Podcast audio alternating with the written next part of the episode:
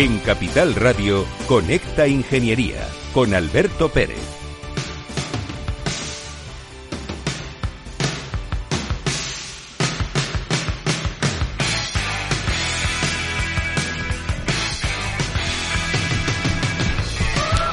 Buenos días España, buenos días ciudadanos. Conecta Ingeniería sale a la calle.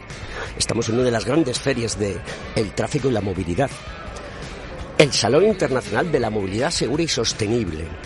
Y hoy vamos a contaros una de las cosas que más de moda está y que es necesaria, es tener una sostenibilidad en la movilidad perfecta y adecuada.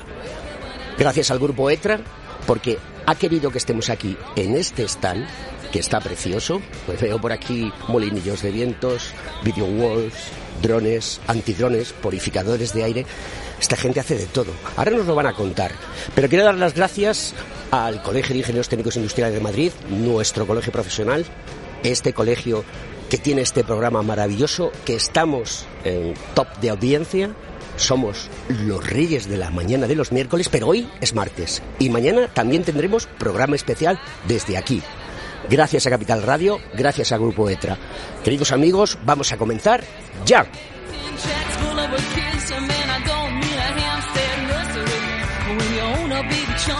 Escuchas Conecta Ingeniería con Alberto Pérez. Según sondeos realizados por colegios profesionales, las licencias registran plazos de tramitación superiores a los 18 meses. Los encuestados afirman tener sentimientos de impotencia por los retrasos inaceptables y gravosos. En eCity, las licencias ya no son un problema. Gestionamos con celeridad tu licencia o declaración responsable de modo presencial o telemático. Te garantizamos trato personalizado, seguridad y solvencia. eCity es una entidad colaboradora urbanística del Ayuntamiento de Madrid con más de 10 años de experiencia. Solicita información, tu EQ de confianza, www.ecity.es. También puedes llamar al teléfono 914514499 o visitarnos. Estamos en la calle Jordán número 14 de Madrid. Acceso por el Colegio Oficial de Ingenieros Técnicos Industriales de Madrid. ¿Quieres ser empresa colaboradora del Cogitim? Gracias al convenio gratuito tendrás multitud de ventajas para tus empleados aunque no estén colegiados, tales como descuentos en formación presencial y online, acceso a proempleo para que puedas encontrar el perfil que más se adecue a tus necesidades y aparición en nuestras publicaciones y web, entre otras. Hoy más que nunca, colaboremos juntos. Puedes llamarnos al 91 448 2400.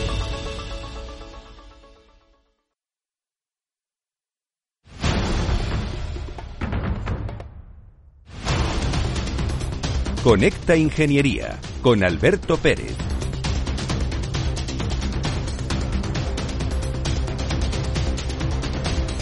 Bueno, pues continuamos desde aquí, desde el Salón Internacional de la Movilidad Segura y Sostenible, el famoso Traffic. Buenos días, don Antonio Marqués, otra vez en mis redes.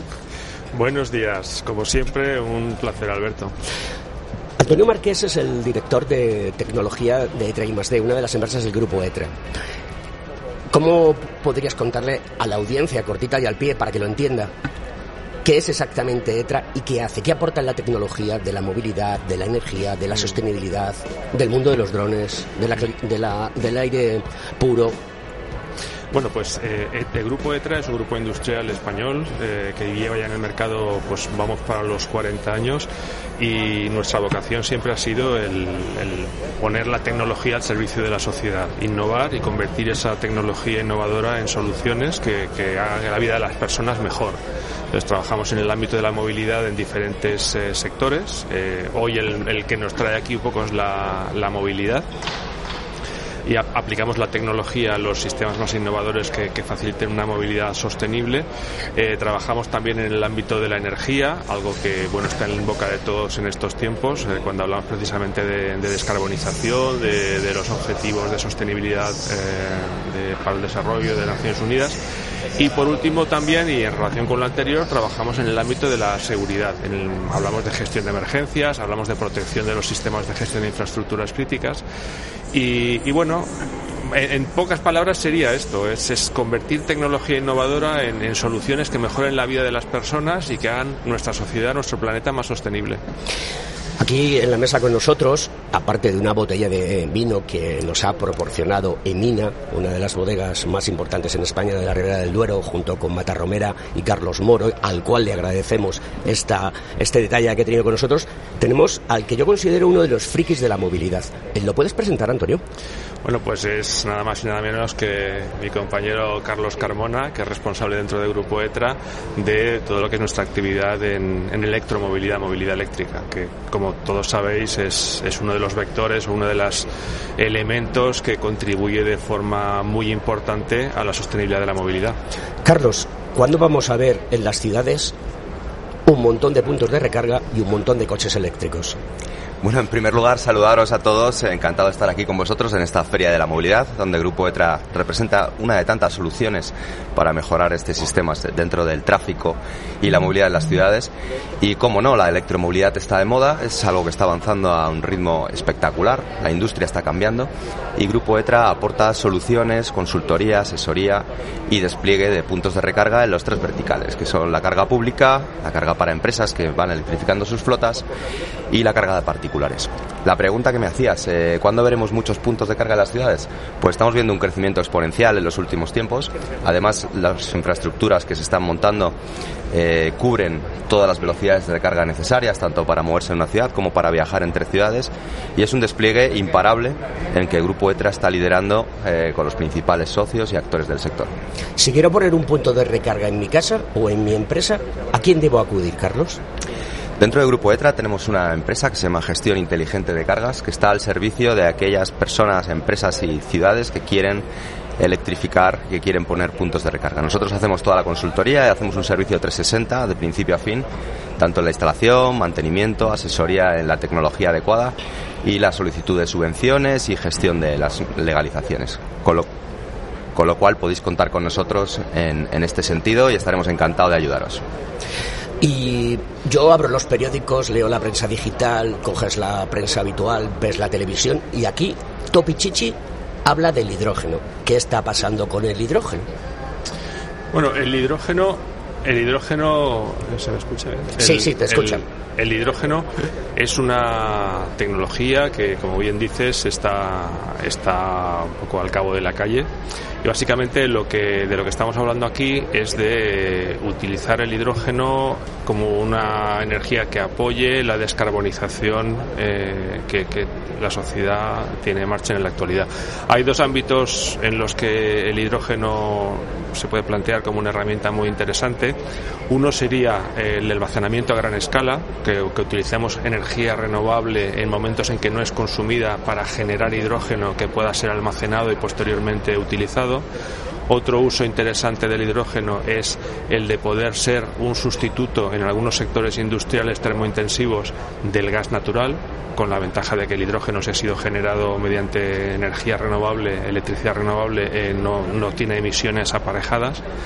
Y por último, estaríamos hablando, de vuelta al sector de la movilidad, de la posibilidad de utilizar el hidrógeno para alimentar motores eh, que bien mediante una celda de combustible utilicen el hidrógeno para generar electricidad o que directamente, y esto ya eh, digamos que tiene un, nivel de maduración todavía que está por recorrer, el adaptar motores, el adaptar motores de, de explosión a, a su funcionamiento con hidrógeno. Carlos Carmona, entonces el hidrógeno va a ser la panacea para sustituir la crisis energética que tenemos actualmente? ¿Vamos a dejar de emitir CO2 a la atmósfera? Bueno, el hidrógeno realmente, como bien decía Antonio, es una forma de almacenamiento de energía súper interesante que ahora está en un momento especial de desarrollo y que lo vamos a ver en muchísimos eh, sistemas de acumulación de energía y también en la movilidad. Veremos el hidrógeno como una alternativa a las eh, baterías de litio-ion u otras tecnologías, sobre todo en el transporte pesado, en el transporte de mercancías, eh, en determinado tipo de vehículos eh, de gran consumo que requieren cargas muy rápidas y grandes autonomías. ¿Y cómo encaja todo esto dentro de las Smart Cities? porque no creo que seamos conscientes en la sociedad de lo que es una Smart Cities. Lo vemos en muchos eh, infogramas que tenemos, vemos un montón de cosas, etcétera, pero no somos capaces de pensar en, en Smart.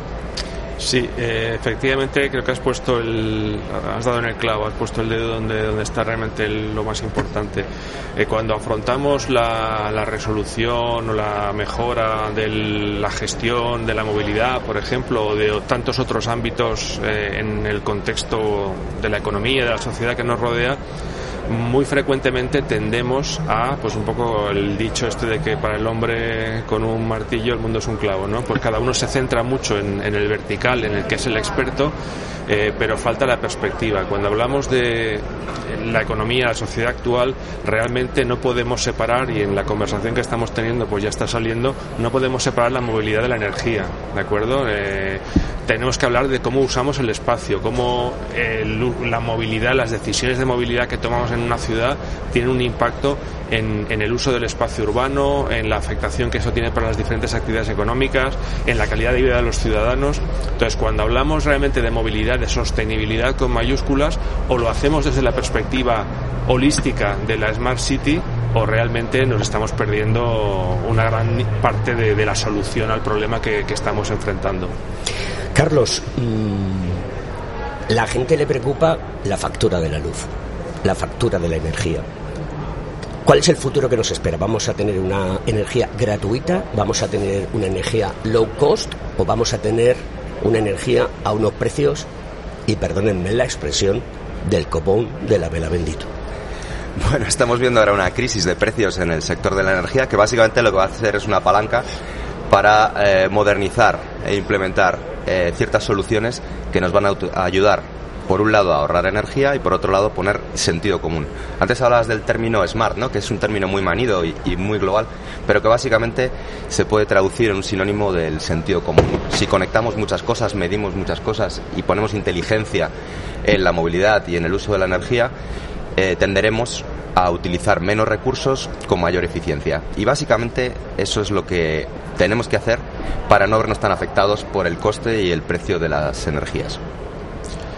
Bueno, eh, en este sentido suscribo lo que comenta Carlos, pero añadiría algo más, y es que eh, también eh, en estos momentos estamos en esta transición digital y, verde de la que tanto se habla, en la que también estamos trabajando en Grupo ETRA, en, cuando hablamos de energía se traduce en que estamos moviéndonos desde un paradigma del que venimos en el que estamos generando energía de una manera centralizada y utilizando eh, fuentes eh, que contaminan o que emiten eh, CO2, estamos moviéndonos a un paradigma en el que la generación va a ser más distribuida y más basada en energías verdes.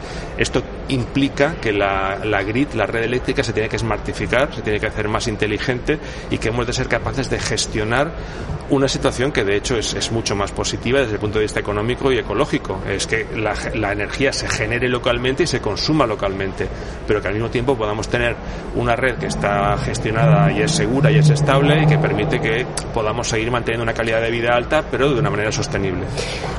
Te voy a hacer la pregunta crítica de la mañana. Todo el mundo tiene una pregunta crítica en nuestro programa Conecta Ingeniería del Cogitín, aquí en Capital Radio y donde Mina nos ha mandado unas botellitas de vino para que disfrutemos eh, de esta eh, de esta maravillosa eh, bodega. Mis compañeros me están diciendo, abre la botella ya. No, cuando hagáis vuestros deberes. La pregunta es, ¿estás hablando la tecnología es un ente que muchas veces parece abstracto. Entonces, todos sabemos que hay algoritmos que son procesos informáticos donde se pica código y se crean eh, procesos digitales. ¿Estamos hablando de crear algoritmos verdes? A ver, al final. Esta pregunta es difícil, Antonio. ¿eh? Sí, pero tú vas a salir del paso, pero ya. Sí, no, pero yo con tal de que abras la botella de vino te la respondo. Pero eh, algoritmo verde. ¿Eh? Ya contaremos un día lo que hace Marta Romera, que es muy interesante. Desde aquí le damos un saludo.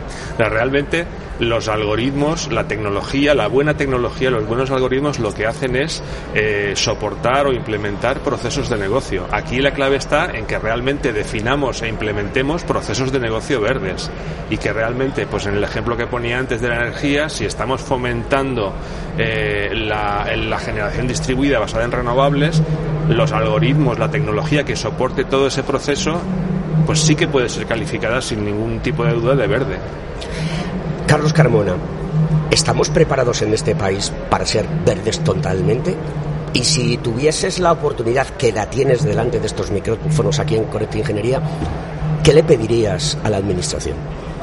Bueno, no solamente es que tengamos la oportunidad, sino tenemos la obligación y la necesidad, ¿no? Precisamente por el transición energética que estamos del modelo de generación y consumo de la energía, que puede aplicar a básicamente todas las facetas y los entornos de nuestra vida, tanto a la generación y producción de bienes como a la movilidad. ¿no? El Grupo ETRA al final lo que ofrecemos a todos nuestros partners, socios, clientes es la oportunidad de pasar a un modelo mucho más eficiente y esto pasa por la energía verde, pero también por la tecnología. La tecnología, esto es un programa de ingeniería, es el paradigma de las soluciones que nos ayudan a ser más eficientes y a optimizar nuestros consumos. Si, por ejemplo, pensamos en la movilidad, digamos que están subiendo los precios de la energía, pero el vehículo eléctrico ha venido para tener un ratio de consumo y de eficiencia muchísimo mayor que nos ayuda a consumir mucho menos. Entonces, aunque suba la energía, siempre vamos a estar beneficiados si utilizamos un vehículo eléctrico contra uno de combustión. Y por otro lado, en el concepto de Smart, de Smart Energy, de Smart Building, de Smart City,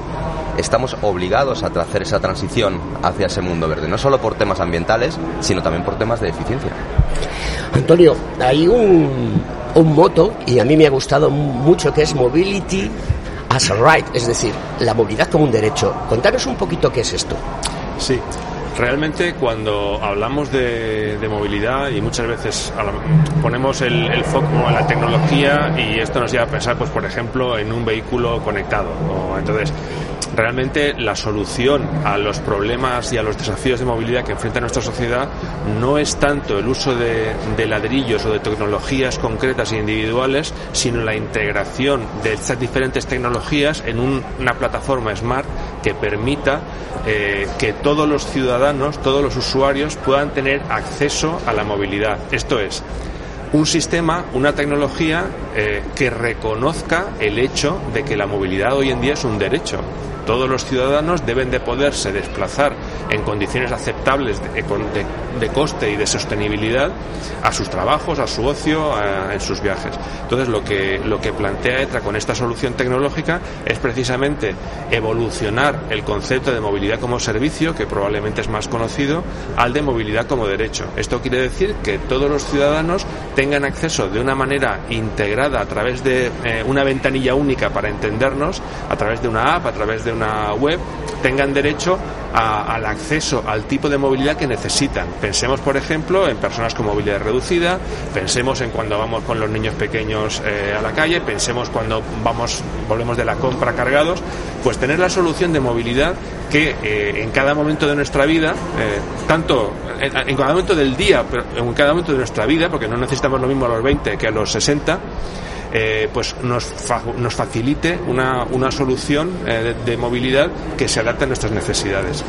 Y esto es en lo que ETRA trabaja y propone. Has hablado de las personas eh, con movilidad reducida o las personas con discapacidad. Mañana estará en nuestro programa un colaborador habitual que es Javier Font, que es el presidente de, la Federación Madrileña de Personas con Discapacidad Física y Orgánica. Y además de todo, va a venir con su silla de ruedas, porque él es tetrapléjico, buen amigo de la casa, y con el que creo que habéis eh, realizado algún tipo de, de colaboración, colaboración, perdón, proyectos Cuéntanos un poquito sobre eso. Sí, efectivamente, la verdad es que es también buen amigo nuestro y, hemos tenido una experiencia muy, muy interesante de colaboración.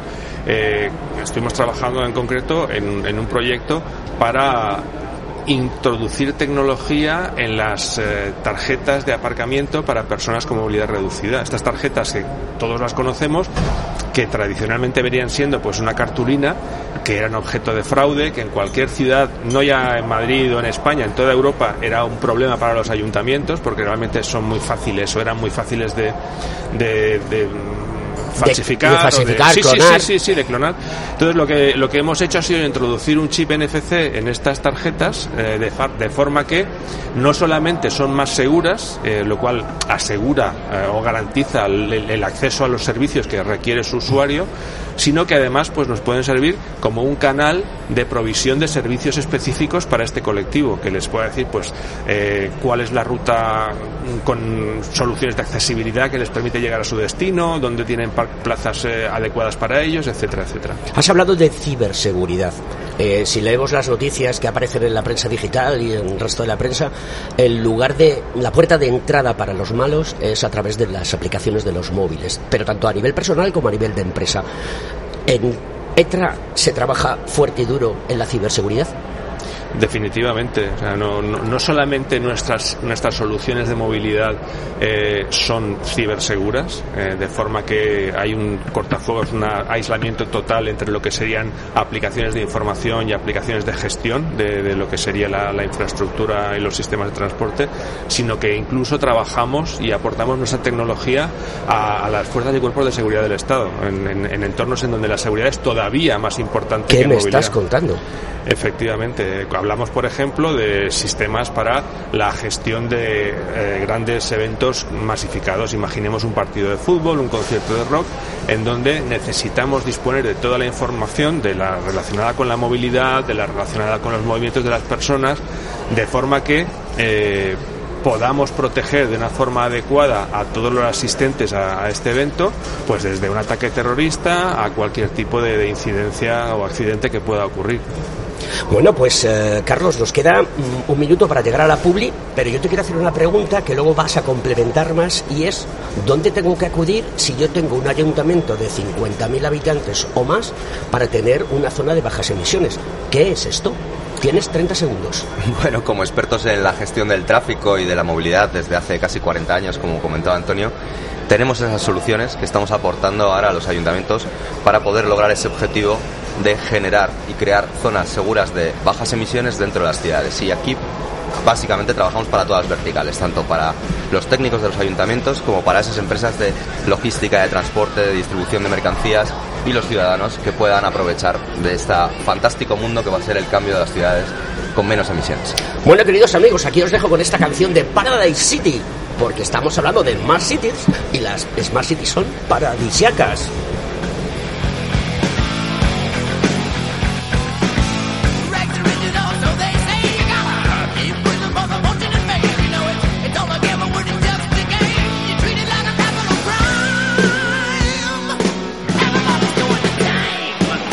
Estás escuchando Conecta Ingeniería. ¿Estás colegiado en el Cogitim? ¿Piensas que por Novisar no necesitas la colegiación? El colegio es tu mejor aliado. Siempre estará en tu desarrollo profesional, ofreciéndote servicios como asesoramiento técnico, legal, laboral y fiscal, además de numerosas herramientas competitivas como formación presencial y online, acreditación de PC ingenieros, software técnico, networking y otras muchas. Porque creemos que trabajando juntos podemos construir una sociedad mejor. Colégiate. Más información en www.cogitim.es. Conecta Ingeniería con Alberto Pérez.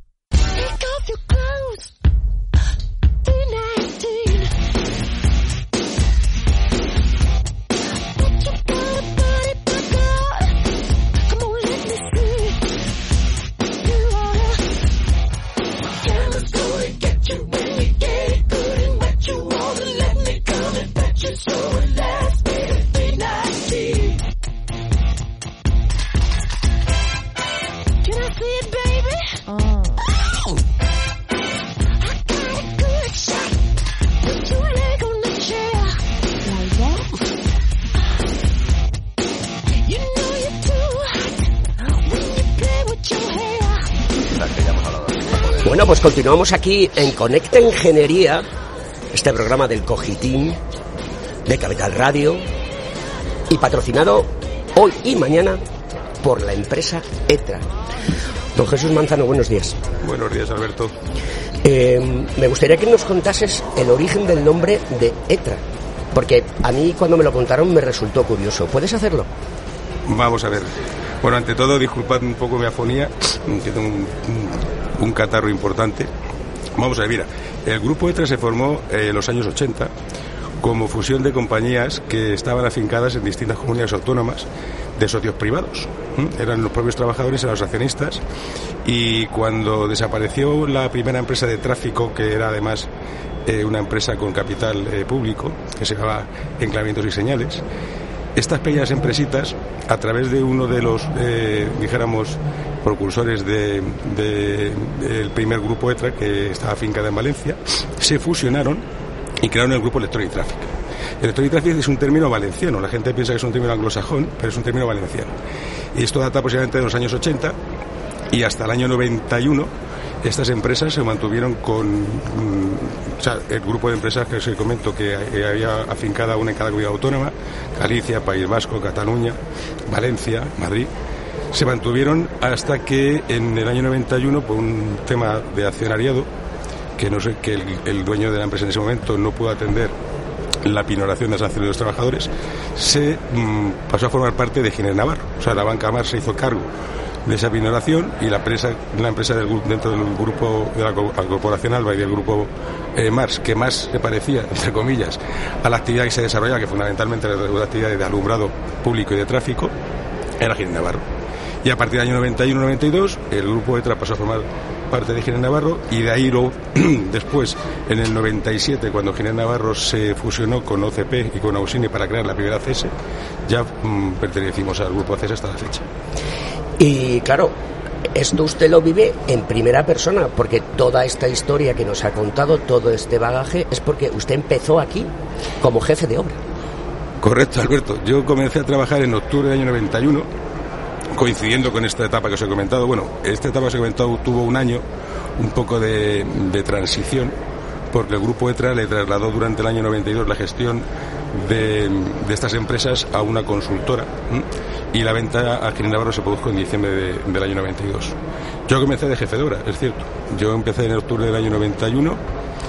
Eh, curiosamente, eh, entré en esta compañía a través de dos canales. Por un lado, por la bolsa de la Escuela de Ingenieros Técnicos e Industriales de Madrid y por otro lado, por un conocido que compartía eh, amistad con varios de los accionistas. o sea, que usted se colegió y desde la bolsa entró en ETRA y con el paso de los años ha llegado a ser, es el CEO de esta compañía. Correcto, mm, correcto.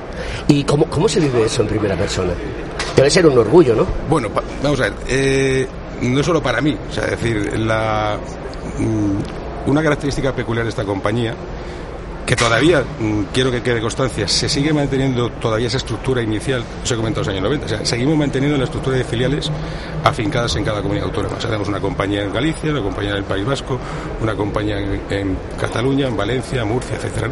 O sea, esa estructura se sigue manteniendo, con alguna incorporación de algunas otras compañías específicas en actividades muy concretas de comunicaciones, eh, de ciclo del agua, etcétera. Pues una característica notable de esta compañía es la poca rotación de personal y que esta, dijéramos, plan de carrera, entre comillas, que yo he vivido en persona, eh, no solo en mi persona, es decir, los gerentes de, de filiales de negocio llevan conmigo 30 años o 35 años, los directores de, las filiales de I+.D. Innovación también llevan 30 años. Es decir, nos sentimos parte muy activa, como si fuera mm, eh, la empresa parte de nosotros. Es cierto que el ADN del grupo ETRA es trabajar mm, para la rentabilidad del accionista mm, y para el usuario final, que es nuestro principal leitmotiv. Pero es verdad, o sea, yo mm, desde, desde el afecto personal me siento muy orgulloso de haber llegado hasta esta situación, esta posición. La, realidad es que, pensándolo desde atrás, muchas experiencias muy positivas el poder llegar a ocupar eh, un puesto de trabajo de este tipo en los tiempos que corren, fundamentalmente es mm, debido a la experiencia que he adquirido desde los puestos más bajos. Em, ¿Qué tipo de cliente tiene el grupo ETRA?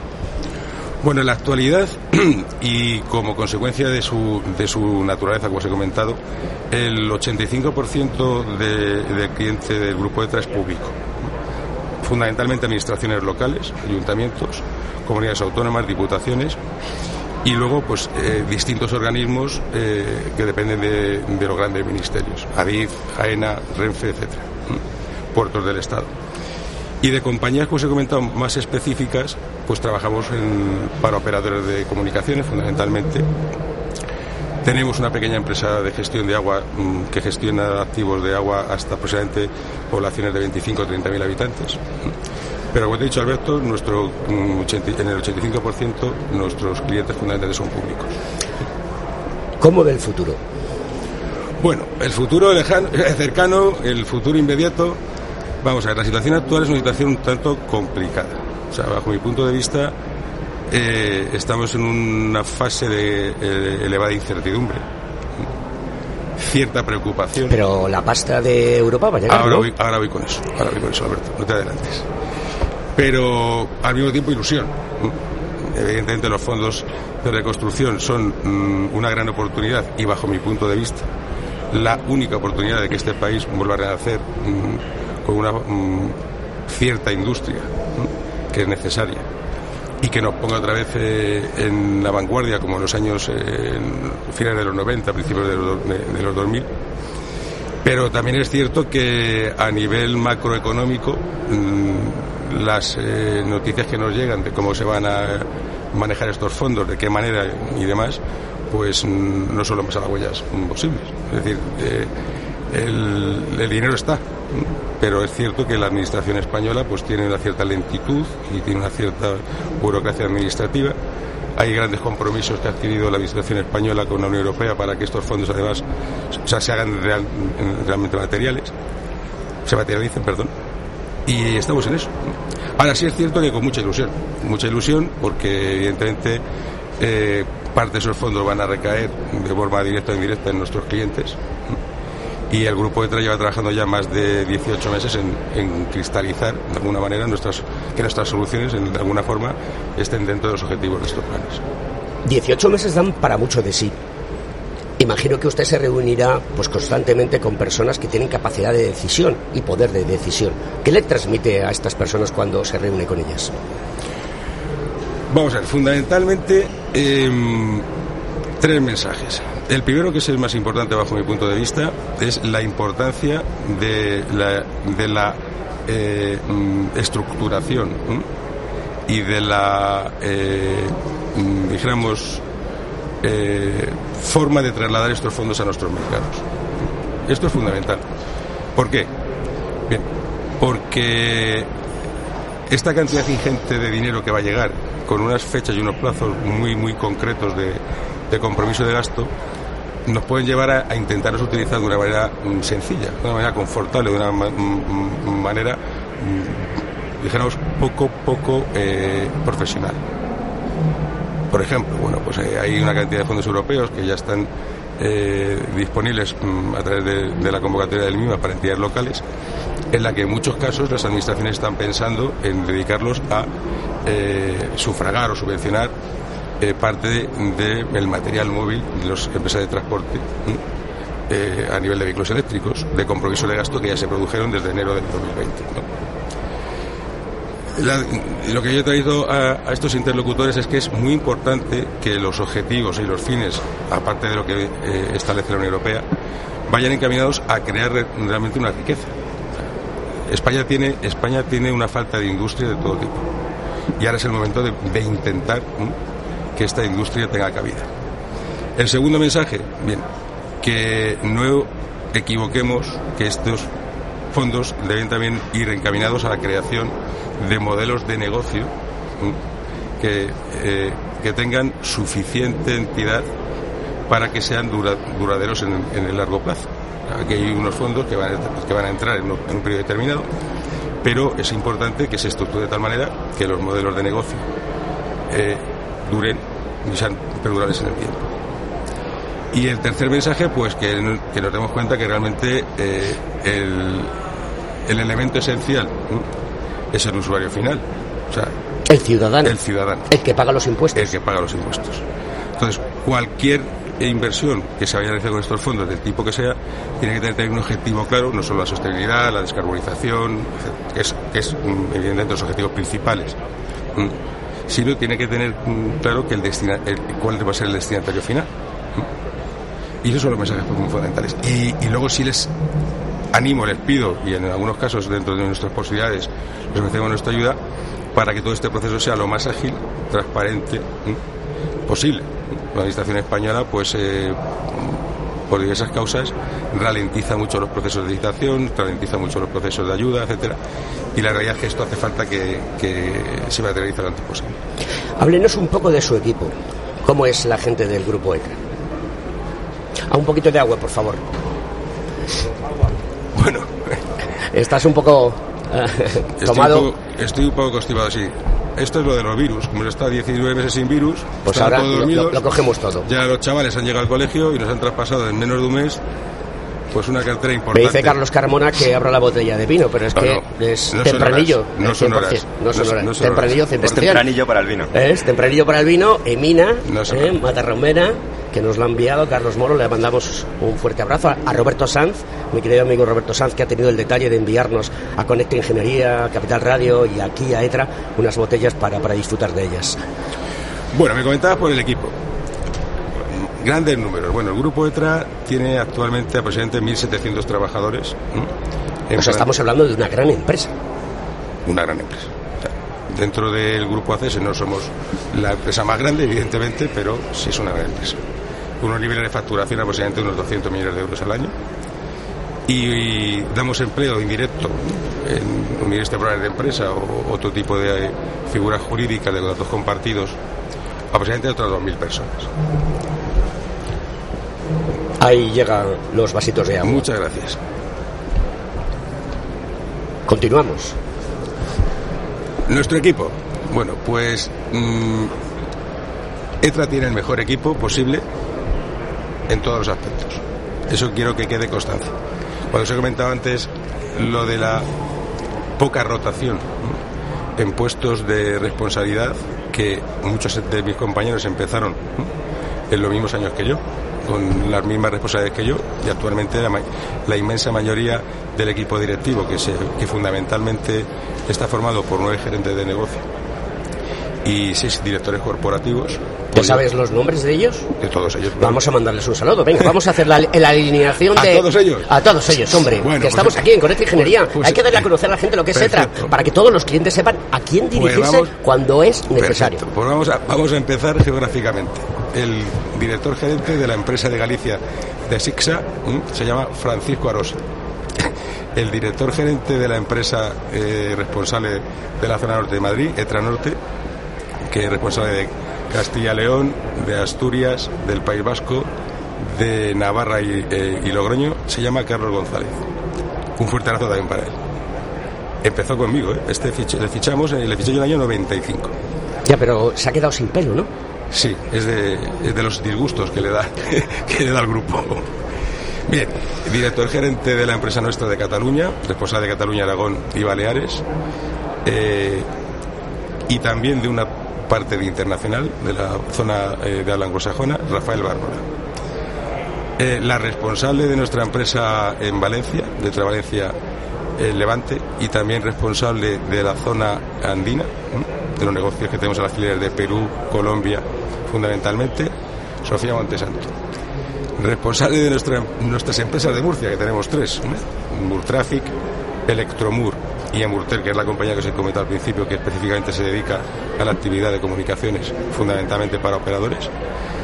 Manuel Fernández, el responsable de Etraluz, que es la compañía afincada en el centro de España, la más grande por volumen de negocio, eh, y también de Portugal, eh, Andalucía, Extremadura, Fernando Flores. Este ha crecido, pero vamos, porque tiene una altura. Esto que le, le Bueno, pues, vitaminas a la gente de Pues ETRA. este, este, este, fenómeno que también, entre el año 97, cuando recuperamos el contrato de alumbrado público de Madrid, eh, ahora dice no, dice que ya, que ya no mide lo que medía antes.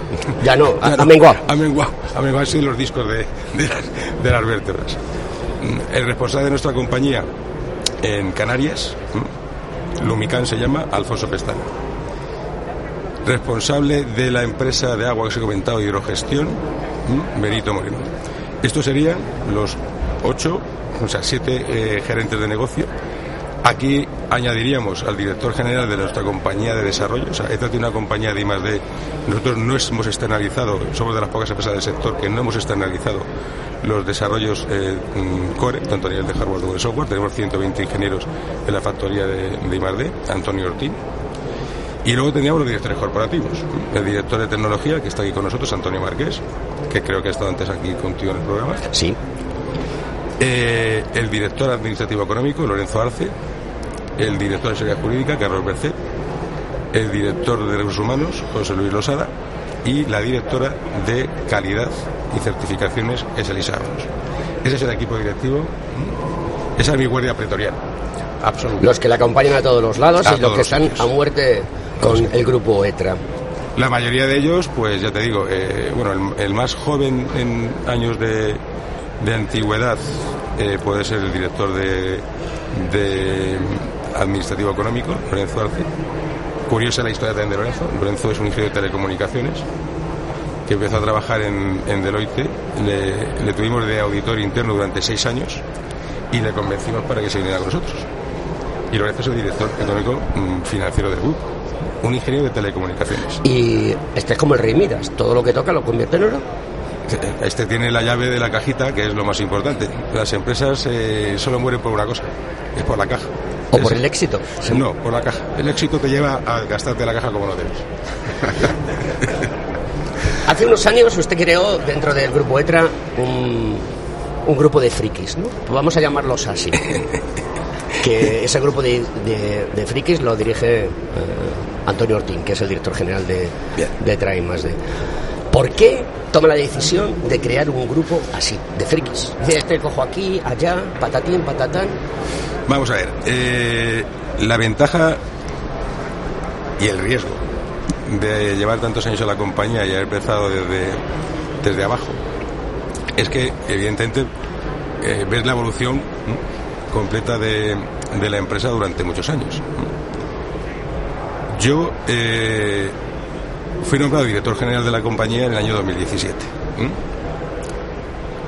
el puesto de CEO, eh, evidentemente, lo estoy, lo estoy desarrollando desde eh, enero del 2020.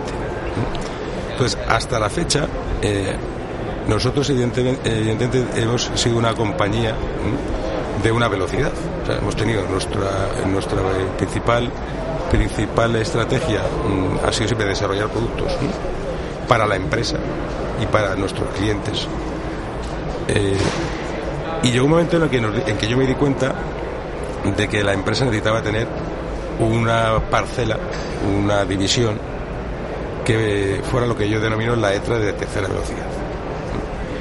Que tiene que estar compuesta por personas que, conociendo el negocio y conociendo evidentemente el portfolio de la compañía, la estructura de la compañía, no estén, entre comillas, intoxicados, por utilizar un término, con el día a día. Es una realidad. Nosotros recordemos que trabajamos con una multinacional que, eh, que nuestro único objetivo a nivel empresarial es crear rentabilidad para nuestros accionistas. Entonces, eh, ETRA tiene una gran cantidad de contratos recurrentes de todas las actividades que desarrolla, de tráfico, mm, transporte, energía, iluminación, agua y demás desarrollamos productos ad hoc por órdenes de nuestros clientes o estrategias a corto plazo, pero nunca nos hemos planteado que tener eh, personal que esté pensando a medio y largo plazo. Entonces, esta idea que a mí me rondaba la cabeza cuando tenía otra posición, yo fui antes durante muchos años director general de la compañía de Traluz, de la más grande del grupo, eh, empecé a darle vueltas y llegué a la conclusión de que era absolutamente necesario crear una división que la denominé Dirección de Desarrollo de Negocio Tecnológico, que fue independiente del día a día. Y claro, para dotar eh, a esa división de, personas que de verdad, desde que se levantara esa casa costera, estén pensando hacia dónde hay que ir, qué hay que hacer, traer nuevos negocios, traer nuevas tecnologías, eh, ver cómo debemos diversificar eh, nuestras eh, actividades y demás, pues tenía que ser especiales. Entonces yo lo denominé en la Legión de los Frikis. Pero vamos, mm, no por nada especial, sino porque somos una, empresa que procede donde procede. Dentro de ACES somos el cabarzo negro, porque dentro de ACES industrial nosotros somos la empresa más tecnológica, con mucha diferencia. O sea, ya nos, ya nos catalogan de frikis de inicio dentro de esta estructura. De hecho, el grupo Extra está en el 1% top de las empresas que crean innovación y desarrollo a nivel europeo. O sea, nosotros tenemos una división que depende del director de tecnología, de Antonio Manuel, se lo he comentado antes, que lleva ya muchos años, muchos años, eh, desde el sentido programa Marco, H2020 y demás, mm, coordinando y desarrollando proyectos de innovación para Europa. Y efectivamente estamos en el 1% de empresas coordinadoras y ejecutoras de proyectos con, mm, de innovación con presupuesto europeo en las áreas de energía, de seguridad y movilidad. Le comento esto porque mm, una de las cosas que siempre nos ha preocupado a los que estamos en el mundo es... Eh, eh, ¿Perdón? No, no, no. Que tienes que seguir bebiendo agua. ¿O tienes eh, alguna visita? Es que ha venido el, director, el, subdirector general de la DGT y ha Bueno, pues eh, como tendremos más tiempo, te dejamos que te escanees. Vale. Bueno, no, no, Yo aquí estoy, yo aquí estoy muy a gusto. Jesús, muchísimas gracias por estar en, en el programa Conecta Ingeniería Capital Radio, un programa de Cogitín. Un abrazo muy fuerte a todos mis compañeros y a todos los oyentes. No sé cuánto tiempo nos queda para entrar en Publi, que es aproximadamente seis minutos, y bueno, se vuelve a sentar Antonio Marqués en la mesa, ha dejado, ha cedido su sitio, está al teléfono, porque es que siempre está enganchado, es el hombre pegado a un móvil o el hombre pegado a un portátil. Eh, Carlos Carmotena, vamos a cambiar de dirección. Te hacía, el, te hacía antes la pregunta de qué tenemos que hacer o qué tendría que hacer las administraciones locales que tienen más de 50.000 habitantes y tienen la obligación por ley de crear una zona cero en emisiones o de bajas emisiones.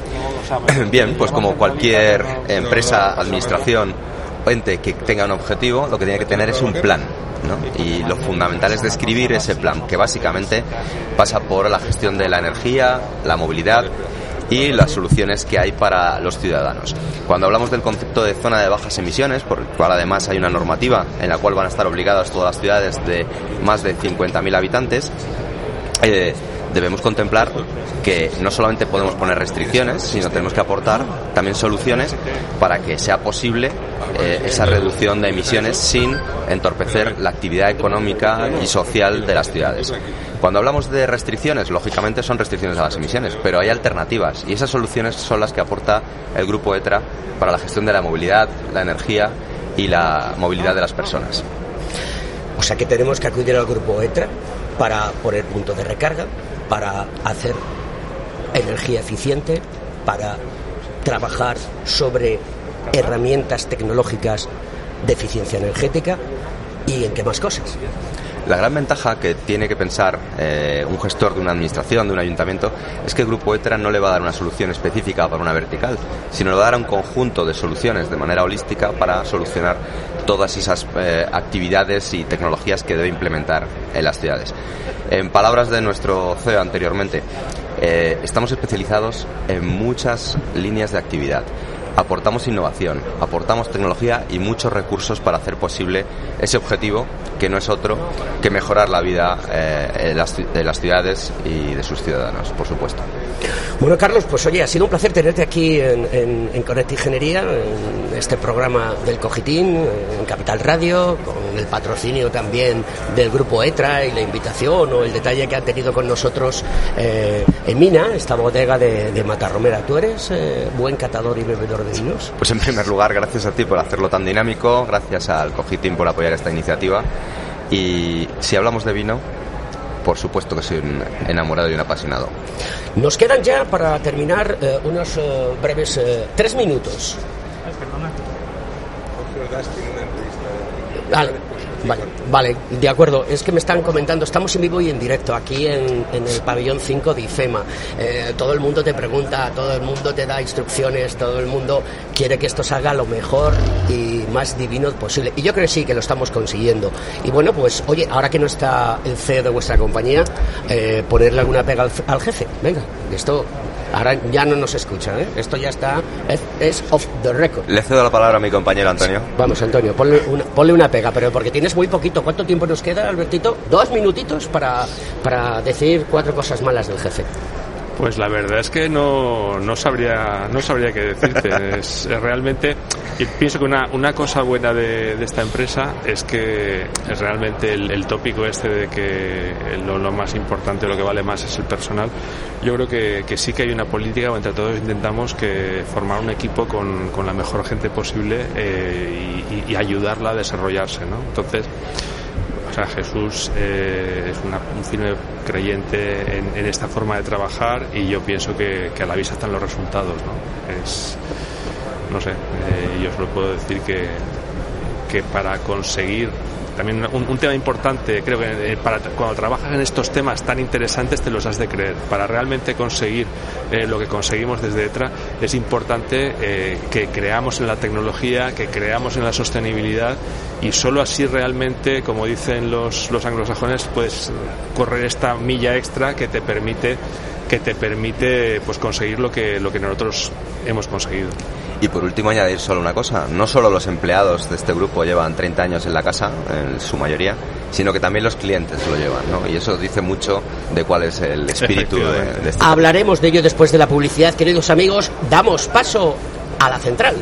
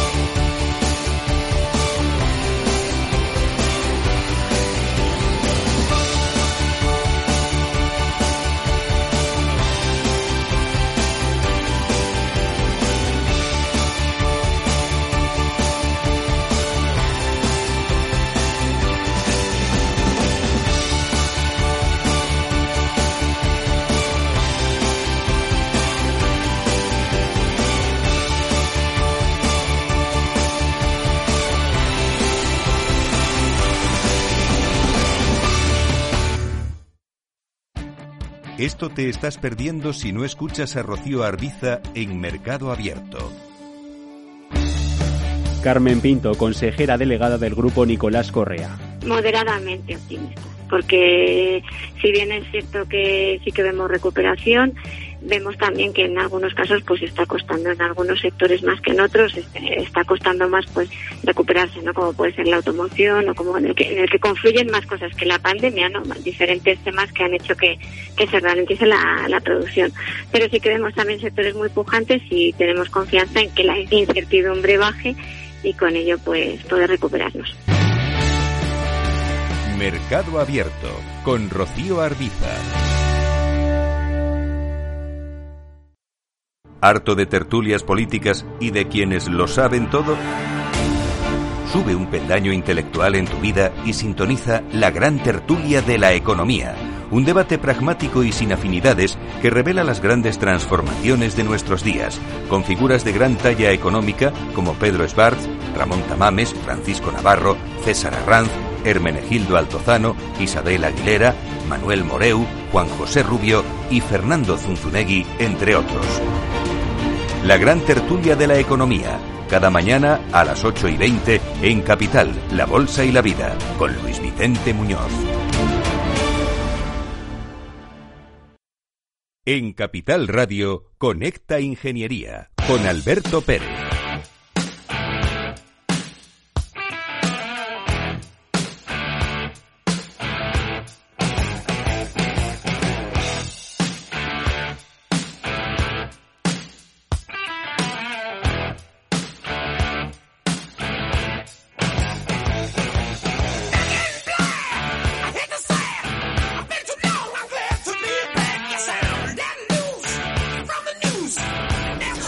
Continuamos aquí en el programa, en el Salón Internacional de la Movilidad Segura y Sostenible, en este especial que estamos realizando desde IFEMA y que patrocina el grupo ETRA. Y Conecta Ingeniería, como siempre, eh, sale a la calle. Un programa del Cogitín que quiere contar a la sociedad cómo es la ingeniería, cómo es la tecnología y cómo es la técnica. Buenos días, Jesús de Juan. Buenos días, Alberto. Acércate un poquito más al micro. Vale. Ahí está. ¿Es la primera vez en radio, don Jesús? Sí. Sí, no me digas. Oye, aquí puedes decir, oye, mando un saludo a mi mamá, a mi papá, eh, a, mis, a mis hijos. No, mando un saludo a mis compañeros de detrás, que están por aquí en el stand. Muy bien, ¿a qué te dedicas tú en- dentro del grupo ETA? Pues soy el responsable de lo que viene siendo desarrollo de negocio tecnológico en lo que concierne a administración pública y el uso de fondos europeos. Es decir, eh, todas aquellas empresas que, clientes que necesiten que estos famosos fondos de recuperación, resiliencia y eh, orre, orre, orre, orre, eh, acudan a ti y les explicas qué exactamente. ¿Cómo haces esa llegada al cliente? Pues, eh, a ver, mi función consiste en el, básicamente, en que no se dejen, en que se queden sin utilizar los fondos que han pasado con- como los famosos FEDER. Entonces, el cliente generalmente cuenta cuál es su necesidad y básicamente intento encontrar el punto entre lo que es su necesidad, lo que es financiable y explicarle cómo obtener esa financiación. Y ah, tenemos la experiencia del pasado, que esperemos que no se repita, donde se ha perdido mucho dinero a nivel europeo porque no hemos sabido gestionar todo el proceso para que aterrice dentro de la industria y perme dentro de la industria. ¿Es así? Exactamente. En el anterior, nuevamente, los nuevos famosos, los famosos FEDE y fondos de cohesión, en el anterior periodo, 2014-2020, no hemos llegado a ejecutar el 50% de esos fondos. Eso es muy poquito. Hemos dejado pasar una oportunidad muy grande. Exactamente, y todo, pues como bien ha dicho Alberto, por un tema de desconocimiento de los mecanismos que existen y también por una falta de recursos por parte de la Administración para ejecutarlos. ¿Cómo es el día a día de una persona con la responsabilidad que tienes dentro del Grupo ETRA? Pues supongo que como la de cualquier trabajador, llegar al trabajo, intentar identificar cuáles son los key players que, bueno, objetivos que te puedes marcar y que puedes acercarte a ellos, estudiar cuáles son las últimas novedades, porque además, como bien sabes, eh, lo de los fondos es algo que va evolucionando. Desde el mes de marzo que se empezó a hablar del PERTE de vehículo eléctrico, por ejemplo, hasta el día de hoy, pues ver cómo se van articulando esos instrumentos. Te vas poniendo al día, haces llegar las noticias, o no al menos las noticias, sino las actualizaciones, tanto a tu equipo como al resto de empresas del grupo, como a posibles clientes, y luego eso pues se entremezcla con, con viajes y con reuniones presenciales. ¿Qué nos puedes contar de esos proyectos, hasta donde nos puedas contar, que está llevando a cabo ahora mismo el grupo ETRA en relación a nuevas tecnologías, nuevas energías renovables y gestión del agua? Cuéntanos alguna, alguna cosita que sea interesante para nuestros oyentes. Pues, eh, bueno, quizás haya dos proyectos que puede ser más interesante. El primero es temas de zonas de bajas emisiones, que ya que estamos en la feria podemos hablar de ello y que nosotros intentamos, bueno, la, feria está llena aquí de proveedores que muchos de ellos proveemos una misma solución, pero nosotros intentamos ir un poco más allá. Una zona de bajas emisiones, que es como mi compañero Carlos Carmona ha contado anteriormente, que es limitar las emisiones en, un, en una zona concreta de la ciudad, puede implicar que a medio plazo esas emisiones se vayan a, otro, a otra parte de la ciudad. Entonces, al final el efecto no es el, no es el, que, no es el buscado. Entonces, nosotros vamos un paso más allá, que es el gemelo digital, que es obtener una recreación de la propia ciudad y cómo tus actuaciones van cambiando, por ejemplo, esas zonas de bajas emisiones para ver cuál es el, el óptimo, el ideal de integrarlo. Y luego otro ejemplo de proyecto totalmente distinto, pues en temas de desalinización de agua, que era lo que me, comentabas, temas de desalinización y gestión de agua. Pero la desalinización, no sé cómo se dice bien, perdóname, que algunas veces eh, mi, mente va más deprisa que mi boca y, y, me equivoco. El que tiene boca se equivoca. Desalinizar el agua, eso consume un montón de energía y no son rentables, o al menos eso nos han contado. Pues ahora mismo estamos trabajando en nuevas tecnologías que pueden permitir el, bueno, una reducción de más de un 50% en, en, a la hora de desalinizar, eh, desalinizar por metro cúbico.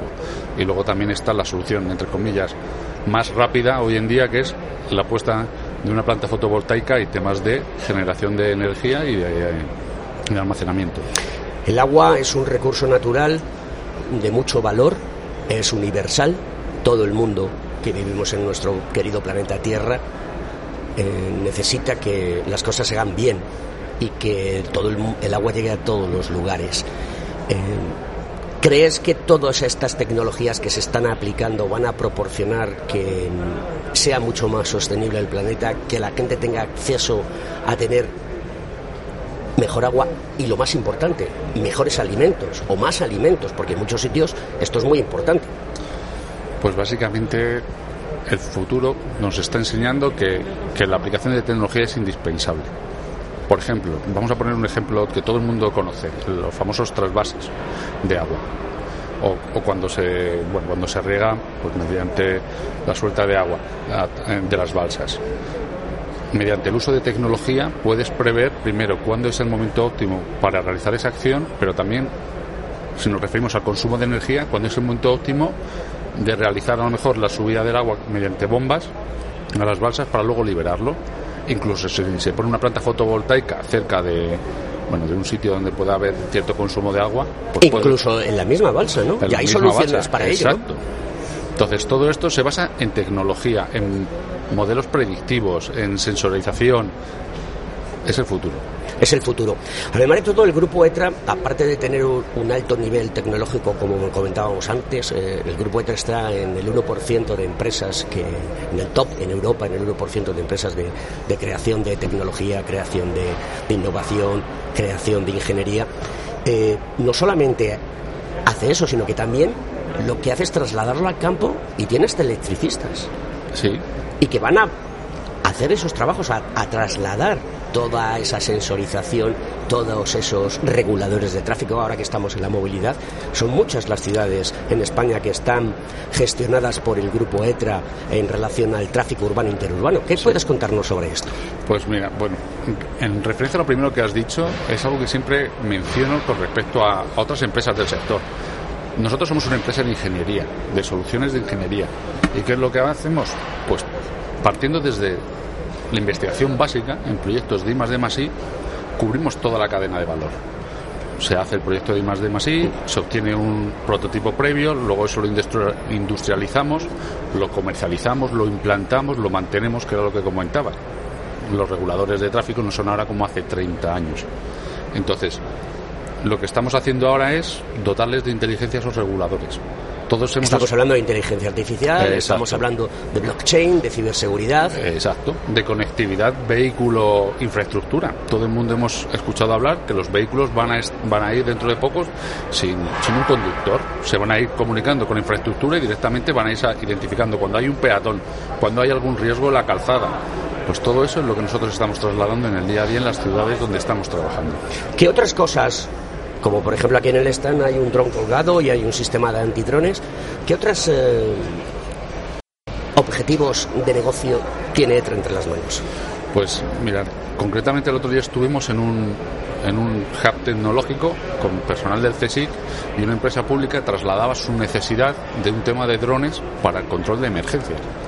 Pues nosotros estamos trabajando en drones y en antidrones, pero en el tema de control de emergencias, la forma de comunicación a lo mejor dentro de un incendio, para visualización de imágenes, para controlar los retenes que en ciertos momentos se quedan perdidos por el humo, por las condiciones climáticas, por lo que sea, pues por todo ese área es algo que estamos empezando a explotar, por ejemplo, en el tema de, drones.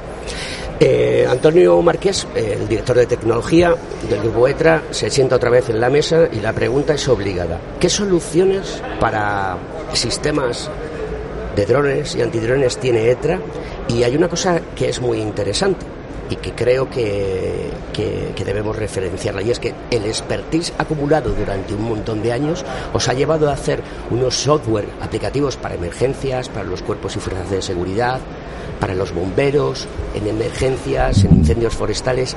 ¿Qué nos puedes contar al respecto? Sí, eh, realmente es un, campo, un terreno apasionante. Eh, como bien dices, llevamos tiempo trabajando en el ámbito de la gestión de, emergencias. Al final, nuestro expertise es en el ámbito de control en tiempo real de sectores y aplicaciones que tengan el, bienestar o la seguridad de las personas en el centro. Y, aquí también estamos trabajando con drones y, con antidrones. Digamos que el dron acaba siendo un vector del sistema, el dron por sí mismo no, no tiene valor, el valor se lo damos nosotros eh, al integrarlo en una plataforma eh, y, equipándolo con los sensores y la inteligencia que le permiten eh, aportar conocimiento a, esta plataforma de gestión de emergencias. El sistema antidrones también es muy importante y aquí tenemos realmente una solución que es bastante pionera en el mercado y que está teniendo mucho, mucho éxito. Y al final lo que estamos haciendo es integrar todo esto en una plataforma que permite la gestión en tiempo real tanto eh, y, un poco el conocimiento en tiempo real tanto de la evolución del incidente que puede ser una catástrofe natural o un ataque terrorista eh, o un accidente. Entonces eh, tener esta, esta situación monitorizada y gestionada en tiempo real y al mismo tiempo también pues gestionar nuestros activos, nuestros recursos, eh, bomberos, policía, protección civil, eh, los propios drones, de manera que imaginemos un escenario en el que va a haber diferentes eh, organizaciones, diferentes agencias, diferentes centros de control que van a estar colaborando de manera coordinada para atajar lo antes posible la, emergencia o el peligro. ¿no? Entonces, para eso es muy importante disponer de la tecnología que permita compartir y gestionar la información en tiempo real. Vamos a ver si yo lo entiendo bien. Decir, si yo soy alcalde de una ciudad eh, o mejor dicho, de un pueblo donde hay un incendio, voy a poder seguir a través de mi smartphone o mi tablet o mi PC o mi laptop todo lo que está ocurriendo en tiempo real. Efectivamente, efectivamente. Y, no solamente el, alcalde eh, o un gestor de, alto nivel, digamos, de lo que está ocurriendo, sino que es que hasta el, último técnico, bombero, policía que esté sobre el terreno va a poder tener acceso a través del sistema adecuado, que pueda ser un, móvil o una tablet, eh, va a poder tener acceso no solamente a lo que él está eh, haciendo en ese momento lo que está ocurriendo en su entorno inmediato, sino que va a tener una conciencia situacional del conjunto del incidente. No es lo mismo si yo estoy eh, extinguiendo o combatiendo un incendio conocer lo que está pasando en mi sector eh, no es lo mismo eso que conocer lo que está pasando o tener un poco la, visión del bosque, no solamente del árbol, digamos, sino del bosque, nunca mejor dicho. De manera que pues sepas si en otras zonas del incendio está mitigándose o está incrementándose o viene un viento que pueda ser desfavorable si hay instrucciones eh, de la Guardia Civil o de la policía o de bomberos o de protección civil, cómo eso me afecta a mí como un agente concreto de una de las agencias. Toda esa compleja maraña de información, de, equipos, de recursos que están colaborando, se van a poder organizar mejor y reaccionar puntualmente en tiempo real ante la evolución del incidente que se está combatiendo. Eh, creo que tenéis una solución Mm, una plataforma, y cuando hablo de plataforma hablo de todo lo que es el hardware, el software, eh, las aeronaves, las cámaras, que manejas la aeronave con unas gafas de realidad aumentada y vas viendo en tu pantalla de las gafas la información de los diferentes parámetros y puedes llegar incluso hasta donde están las cuadrillas para ver qué necesidades tienen. Incluso puedes mandar una aeronave, un dron que vaya con los bocadillos. Fíjate qué cosa más curiosa, los bocadillos. Te digo esto, se ríe Antonio, pero el otro día me comentaba eh, un, bombero de una cuadrilla que uno de los grandes problemas que tienen cuando se encuentran aislados en el monte es no disponer del acceso necesario y suficiente para hacerles llegar la bebida y la comida. Claro, están metidos en humo, fuego, calor y esto deteriora mucho. Efectivamente. O sea, realmente tenemos un sistema que, que utiliza realidad aumentada eh, y 5G, la tecnología 5G. A ver, a ver, a ver, a ver. Es que mm, yo me gusta que los oyentes de Capital Radio entiendan qué es el 5G, porque como no se ve y no es tangible, la gente no lo entiende. ¿Puedes darnos alguna pista más? Sí, el 5G eh, básicamente es la siguiente o la nueva generación de telecomunicaciones móviles que tiene una serie de ventajas sobre lo que sería el 4G, que es lo que todos conocemos y utilizamos. Estamos hablando de un mayor ancho de banda, permite transmitir más información más rápido y tiene un tiempo de latencia muchísimo menor. De o sea que casi es real time. Efectivamente. Entonces, realmente es, esas características propias del 5G permiten algo que hasta ahora no era posible, que es que eh, yo telepilote eh, un dron a distancia, ¿de acuerdo? De manera que, eh, por decirlo muy groseramente, en la, en la actualidad o antes del 5G, y yo podía estar telepilotando el dron, pero desde que le doy una instrucción hasta que la recibe y la ejecuta, pues el dron puede haberse estrellado o puede haber perdido rumbo. Sin embargo, en 5G consigo esa inmediatez que es la que permite el, el telepilotaje más allá del horizonte, cuando no lo estoy viendo yo.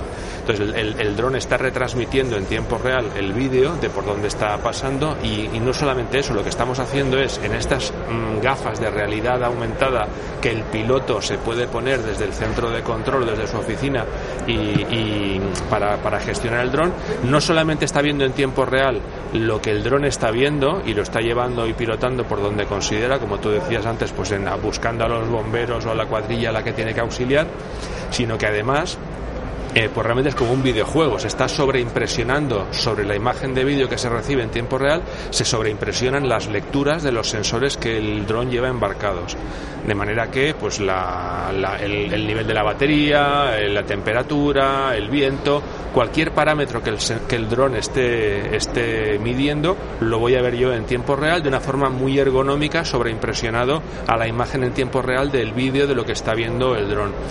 Y no solamente eso, además tenemos drones que están equipados con dispensadores de sensores. ¿Qué quiere esto decir? ¿Eso qué es? ¿Eso qué es? Sí, esto quiere decir que el dron eh, lleva un, un, pequeño depósito con unas bolitas de plástico que incluyen unos sensores. Entonces el dron puede eh, lanzar desde el aire estos, estas bolitas de plástico con sensores que están preparados para sufrir la caída y, digamos tienen un nivel de robustez que permite que sigan operando y dejarlos caer y retransmitir en un contexto de IoT retransmitir las lecturas de lo que están midiendo al dron y al centro de control. Esto quiere decir que, por ejemplo, en el contexto de un incendio, imaginad que el dron despliega alrededor del perímetro del incendio pues sensores de humedad y de temperatura entonces el dron ya se marcha o se va a hacer otra cosa, pero esos sensores que ha desplegado el dron eh, en el perímetro del incendio nos van a seguir informando en tiempo real de la temperatura, de la humedad que, y cómo evolucionen esos puntos de forma que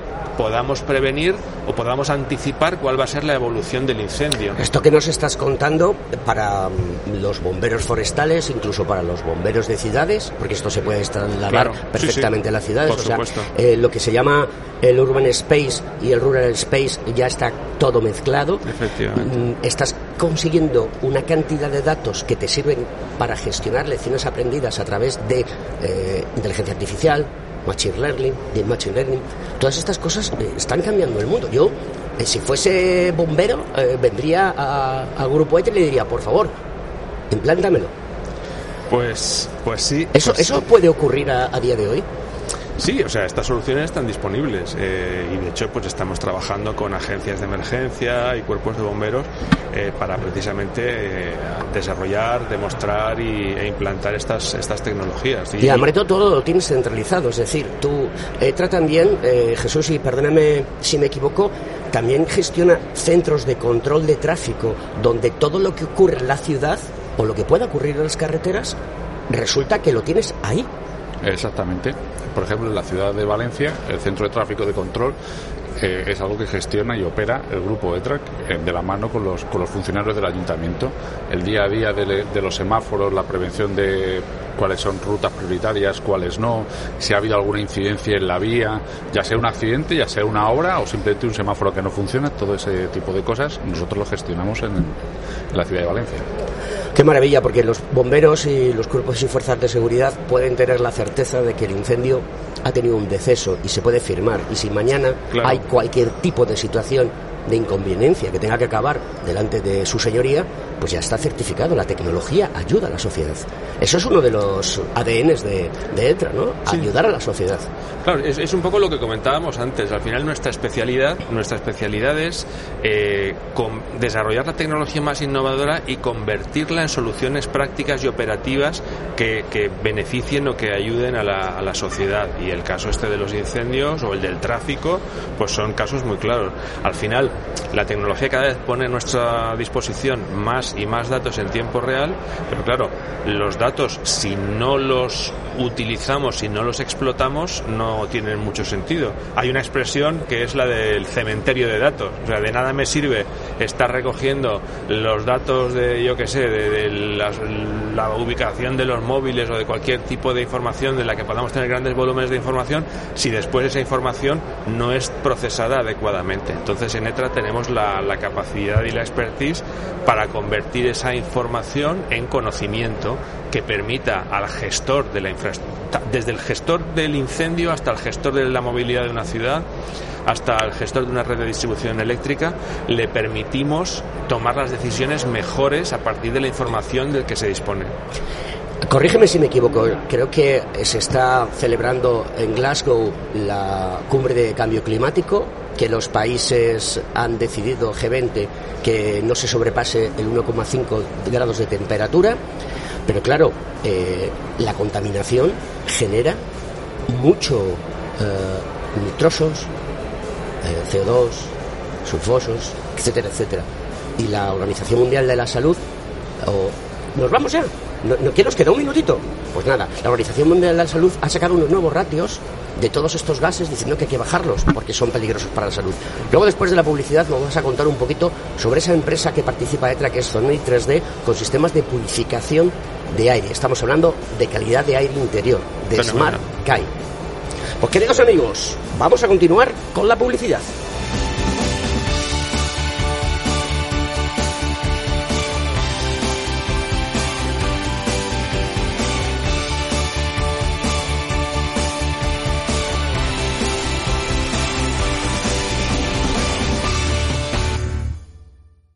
Según sondeos realizados por colegios profesionales, las licencias registran plazos de tramitación superiores a los 18 meses. Los encuestados afirman tener sentimientos de impotencia por los retrasos inaceptables y gravosos. En eCity, las licencias ya no son un problema. Gestionamos con celeridad tu licencia o declaración responsable de modo presencial o telemático. Te garantizamos trato personalizado, seguridad y solvencia. eCity es una entidad colaboradora urbanística del Ayuntamiento de Madrid con más de 10 años de experiencia. Solicita información, tu EQ de confianza, www.ecity.es. También puedes llamar al teléfono 914514499 o visitarnos. Estamos en la calle Jordán número 14 de Madrid. Acceso por el Colegio Oficial de Ingenieros Técnicos Industriales de Madrid. ¿Quieres ser empresa colaboradora del Cogitim? Gracias al convenio gratuito tendrás multitud de ventajas para tus empleados aunque no estén colegiados, tales como descuentos en formación presencial y online, acceso a proempleo para que puedas encontrar el perfil que más se adecue a tus necesidades y aparición en nuestras publicaciones y web, entre otras. Hoy más que nunca, colaboremos juntos. Puedes llamarnos al 91 448 2400. ¿Estás colegiado en el Cogitim? ¿Piensas que por Novisar no necesitas la colegiación? El colegio es tu mejor aliado. Siempre estará en tu desarrollo profesional, ofreciéndote servicios como asesoramiento técnico, legal, laboral y fiscal, además de numerosas herramientas competitivas como formación presencial y online, acreditación de PC Ingenieros, software técnico, networking y otras muchas. Porque creemos que trabajando juntos podemos construir una sociedad mejor. Colégiate. Más información en www.cogitim.es. Conecta Ingeniería con Alberto Pérez. Gentlemen, let's broaden our minds. Lawrence?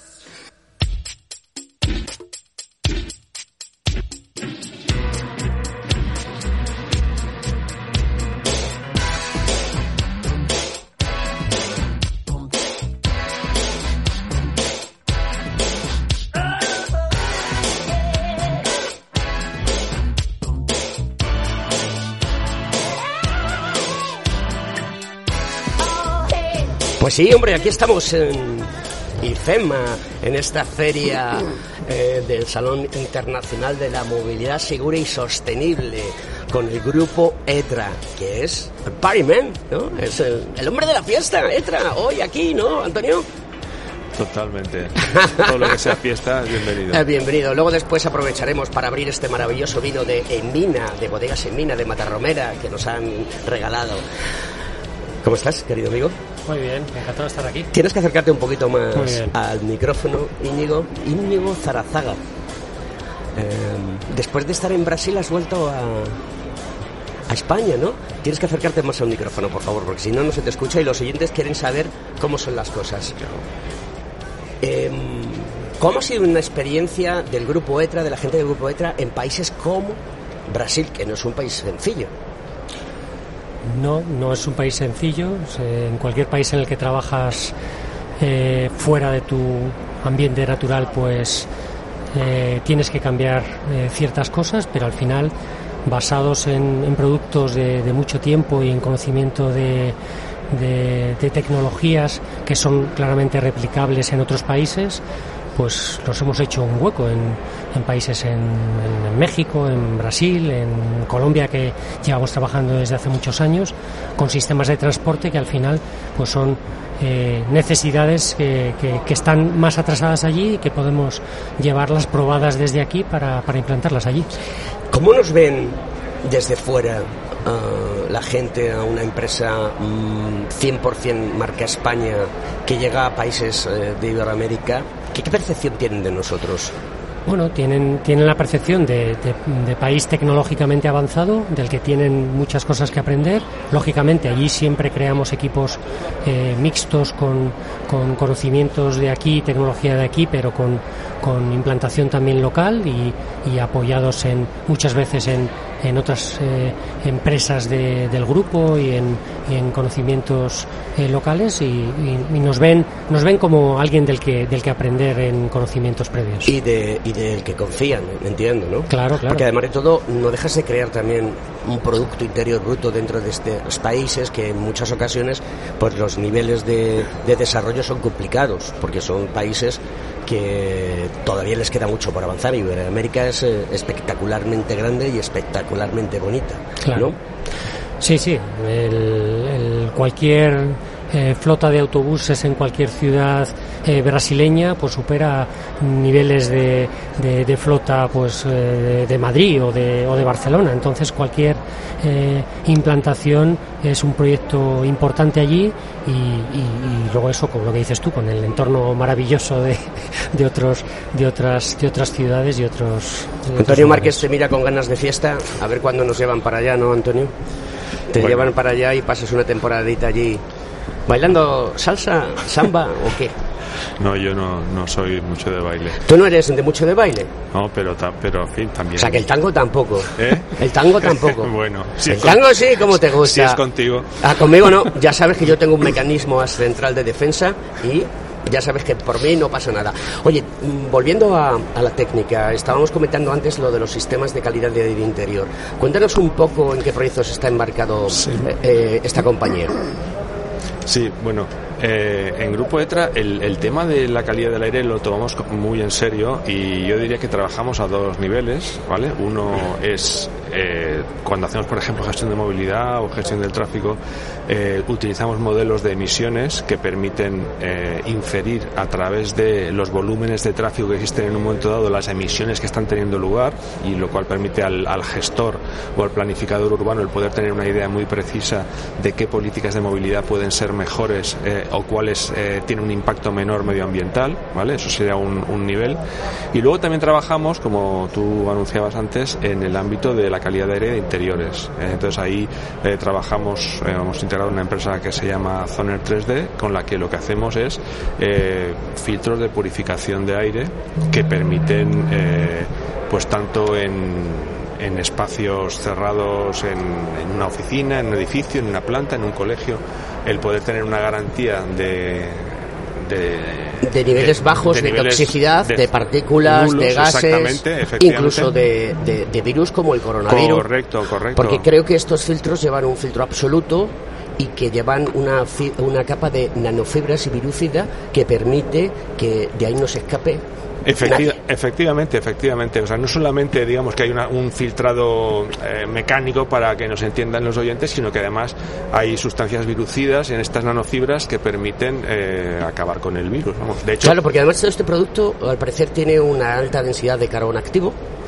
Que, especialmente formulado, lo que proporciona que todos esos gases de la contaminación sean eliminados. Esto es que la Organización Mundial de la Salud y el Eh. evento que hay en Glasgow ahora de cambio climático, pues a- agradecen. ¿no? Efectivamente, efectivamente. Y luego también esta, este, esta tecnología funciona no solamente en espacios cerrados o en edificios para entendernos, sino que también puede ser eh, portátil, de forma que en un momento dado podamos mm, montar una burbuja, eh, una especie de, de- de- eh, incluso en quirófanos de campaña se puede Sí, utilizar. sí, pues sí. puede Creo que montar- tiene el primer quirófano portátil Es- del mundo que es. utiliza Médicos Sin Fronteras. Eso es, y, y a partir de ahí se, se puede asegurar un aire inerte eh, o purificado, eh, pero también se puede incorporar eh, mediante filtros especiales en vehículos. De forma Oye. que tanto en vehículos privados como en, eh, como en transporte público, pues se puede disponer de un aire que con una garantía de purificación. Preparando el programa me he encontrado que eh, Sony 3D tiene un acuerdo con el grupo Antolin para introducir dentro de, de los vehículos que van a salir en el 2023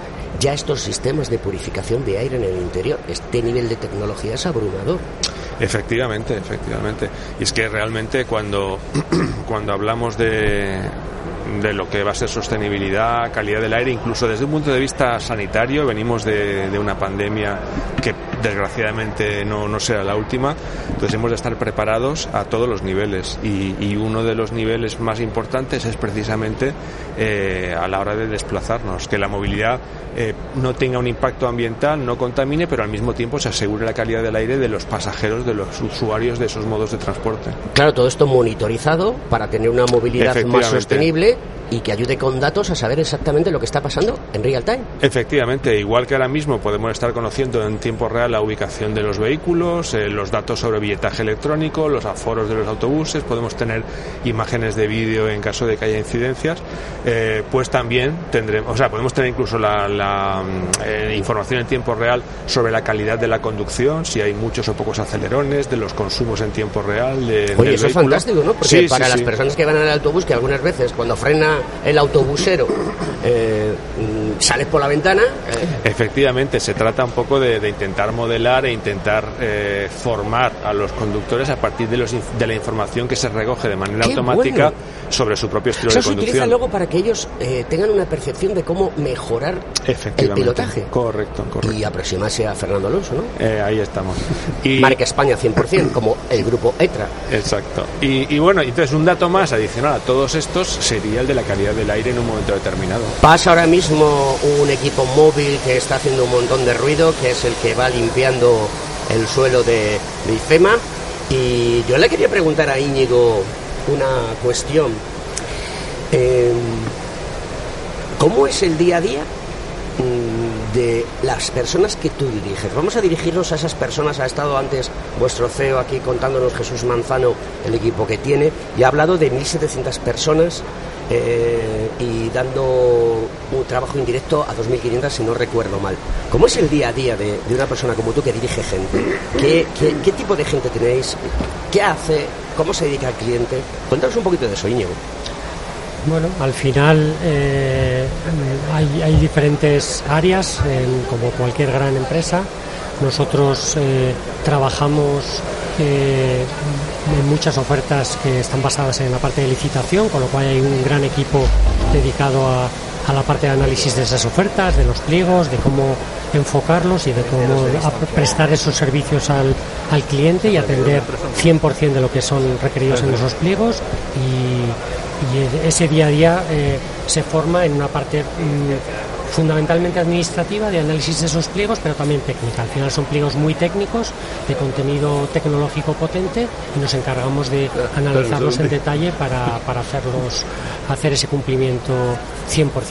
Luego en la parte más de ejecución, pues al final eh, nuestro equipo de gente es gente que lleva muchos años en la empresa. Yo concretamente llevo 21 años en, en el grupo ETRA y hay mucha, mucho equipo con muchos años como Javier que se acaba de incorporar en, Y que ahora nos lo vas a presentar. Bueno, Hola, buenos días. Javier, Javier Núñez es el, el gran experto en el área de transporte dentro del grupo ETRA. Lleva muchísimos años en la casa, más que yo, evidentemente. Ahora nos, nos dirá cuántos. Y, y clientes históricos como son eh, MT Madrid o como son el Consorcio de Transportes que están aquí en esta feria y que hemos hecho muchos proyectos con ellos, proyectos en el ámbito ferroviario como eh, Metro de Madrid o como los metros ligeros eh, y otros clientes en el ámbito privado que también están, están aquí, eh, pues son, Javier los conoce perfectamente y ahora nos contará el detalle, el detalle de algunos de ellos. Hola, buenos días. Soy Javier Núñez. Bueno, para decirlo, pues llevo más de 30 años aquí trabajando en ETRA y la verdad es que eh, he conocido pues la evolución de lo que es la tecnología de los sistemas ITS desde que aparecieron prácticamente a finales de los 80 y- de los 80 Eh, la MT de Madrid cuando se empezó a crear tecnología uno de los importantes una las empresas más importantes y punteras actualmente todo lo que es el sistema de pagos, eh, que ya en, los años 90 ya existían sistemas de pago eh, financieros, con tarjetas financieras, curiosamente. Eh, esa evolución, pues ahora ya es mucho más, mucho más amplia, mucho más ágil, pero hay que tener en cuenta que de, los años 80, 90, 2000 fue cuando realmente ha habido una buena evolución a nivel eh, español, a nivel español, en todo lo que son sistemas de transporte y de tráfico, realmente. Se ha sentado aquí en la mesa con nosotros Arturo Pérez de Edive. Sí, hola, buenos días. Buenos días, muchas gracias por estar en nuestro stand Nada, aquí en, el grupo ETRA, con Conecta Ingeniería y Sí, Capital señor. Radio y con la presencia de Emina, eh, un vino fantástico de bodegas Matarromera, al cual aconsejo que todo el mundo pruebe, porque además todo esto que nos han puesto aquí es un crianza del 2016.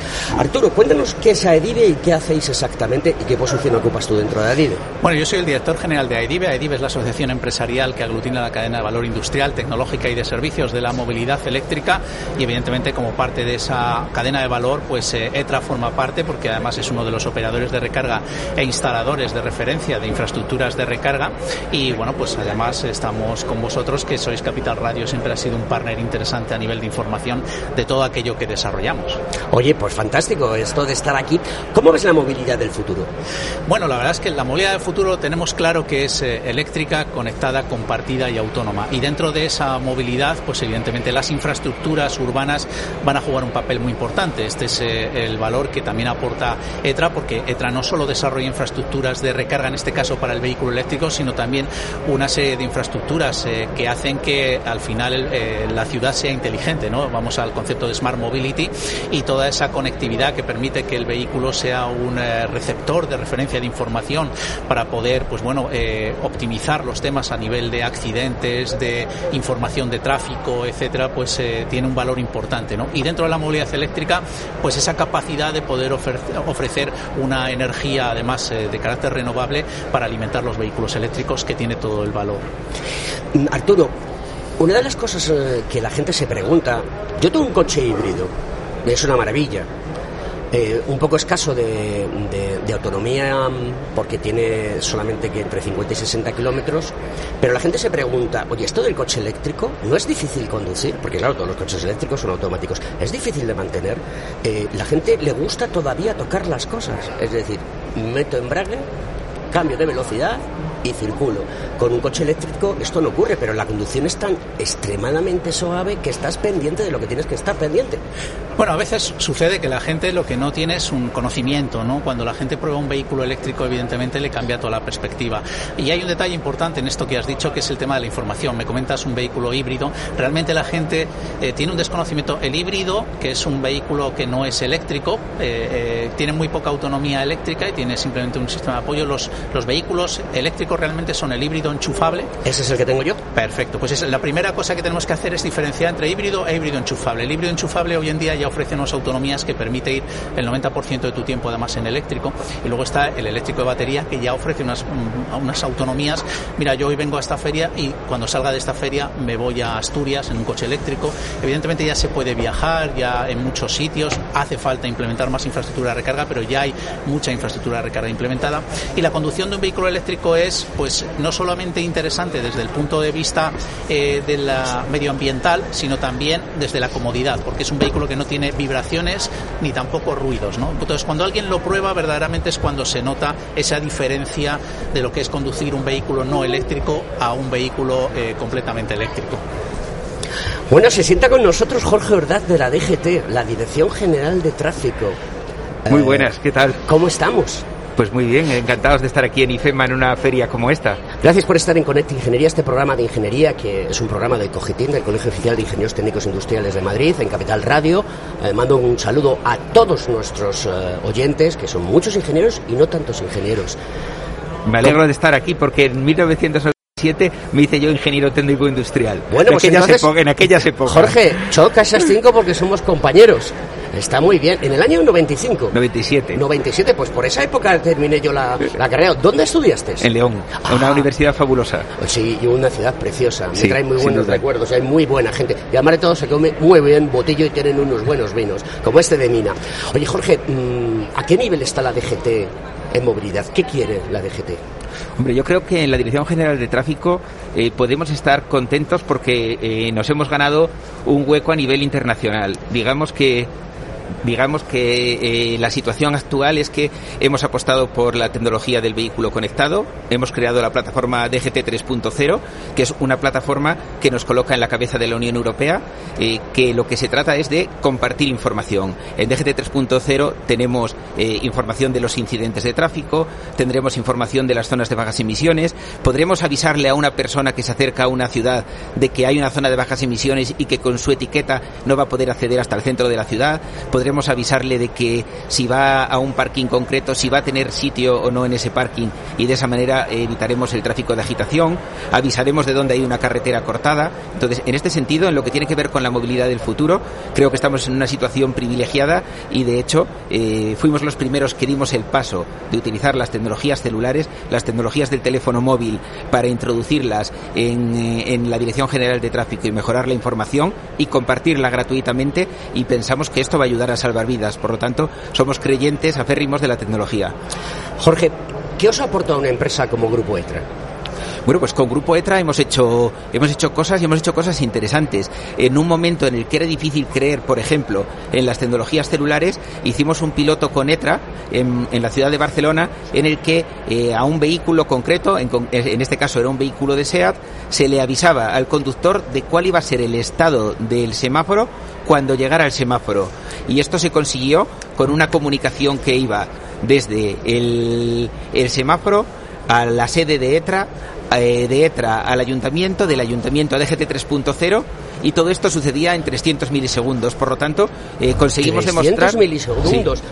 Tiempo real. Sí, conseguimos demostrar que, que con la tecnología eh, se puede y que con la tecnología celular, la tecnología de ETRA, eh, demostramos que en 300 milisegundos éramos capaces de pasar por muchos distintos eh, centros de control y por lo tanto pues que, que, la tecnología celular tiene mucha mucha cabida en el futuro y que no necesitamos tener eh, tecnologías de corto alcance que van a encarecer eh, la adquisición de un vehículo cuando con la tecnología celular que de por sí todos los vehículos en el futuro van a venir con ella porque todos los vehículos van a venir con una SIM y simplemente teniendo esa SIM ya vas a poder eh, desarrollar y acceder a todos los servicios interesantísimos que vienen por delante.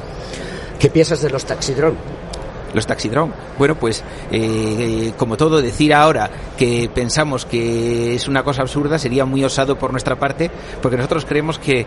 que la movilidad hay, ya no solamente es terrestre, hay, eh, también es aérea. Sí. Bueno, sabemos, sabemos que la movilidad eh, que se nos viene encima, todo está cambiando, está cambiando muy rápido. Tenemos encima de la mesa un plan estratégico 2021-2030 y nos preocupa tener que planificar eh, a tanto tiempo, porque es verdad que los cambios que se están produciendo son cambios muy drásticos y muy rápidos. Pero en todo caso, eh, ningún gobierno va a aceptar algo que pueda poner en riesgo ninguna cuestión. Por lo tanto, entendemos que en el futuro habrá taxidrón y en el futuro, más, más inmediato que el taxidrón, taxidrón tendremos vehículos autónomos en nuestras calles, sobre todo probablemente de, del mundo del taxi, del sharing, etcétera, etcétera, pero todo esto va poco a poco porque nadie quiere dar un paso, un paso arriesgado en que la tecnología en un momento dado pueda acabar eh, convirtiéndose en un problema, sino que las decisiones en esto se toman de una manera eh, meditada.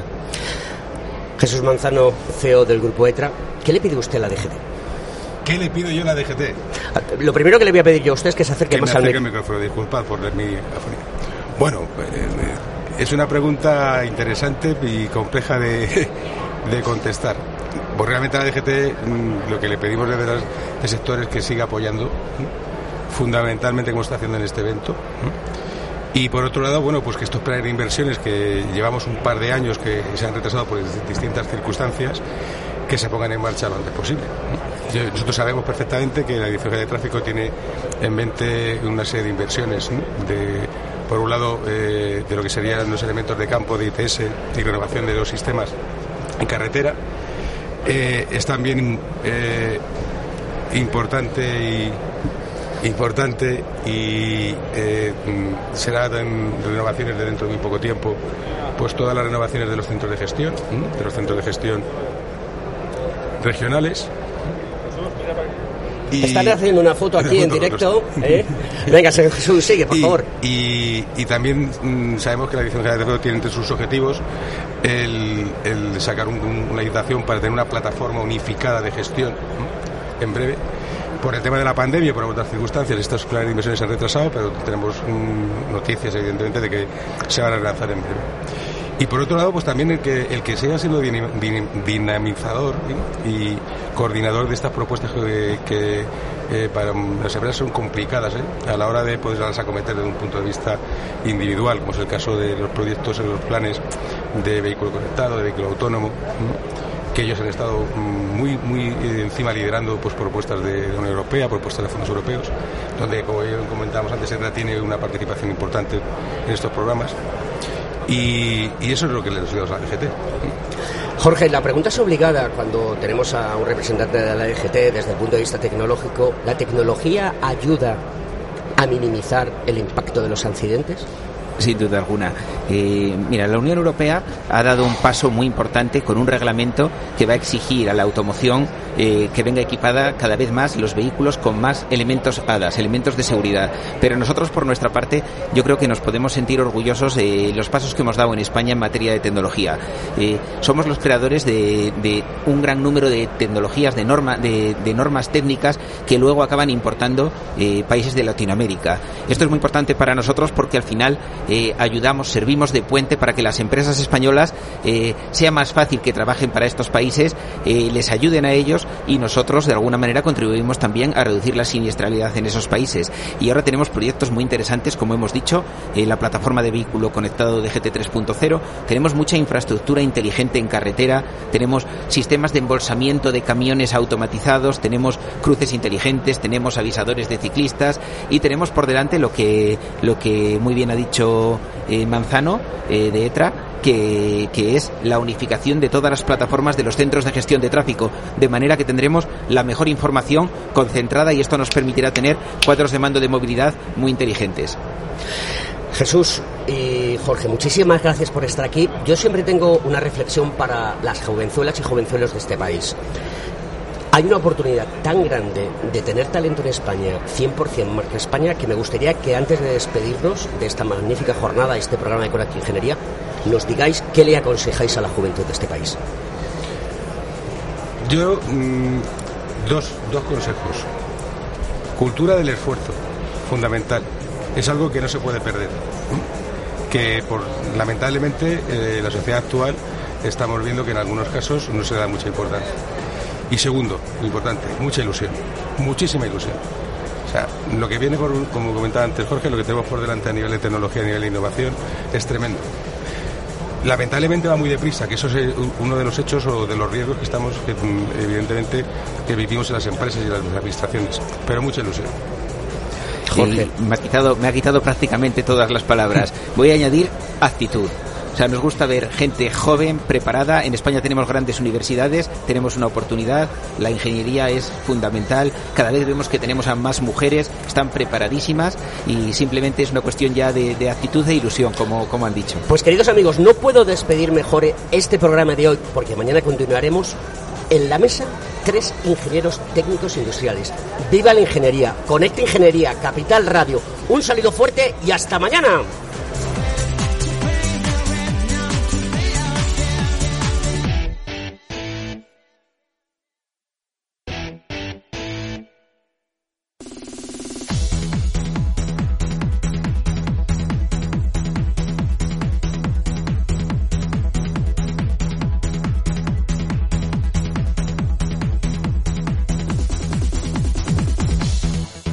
En Capital Radio, Conecta Ingeniería con Alberto Pérez.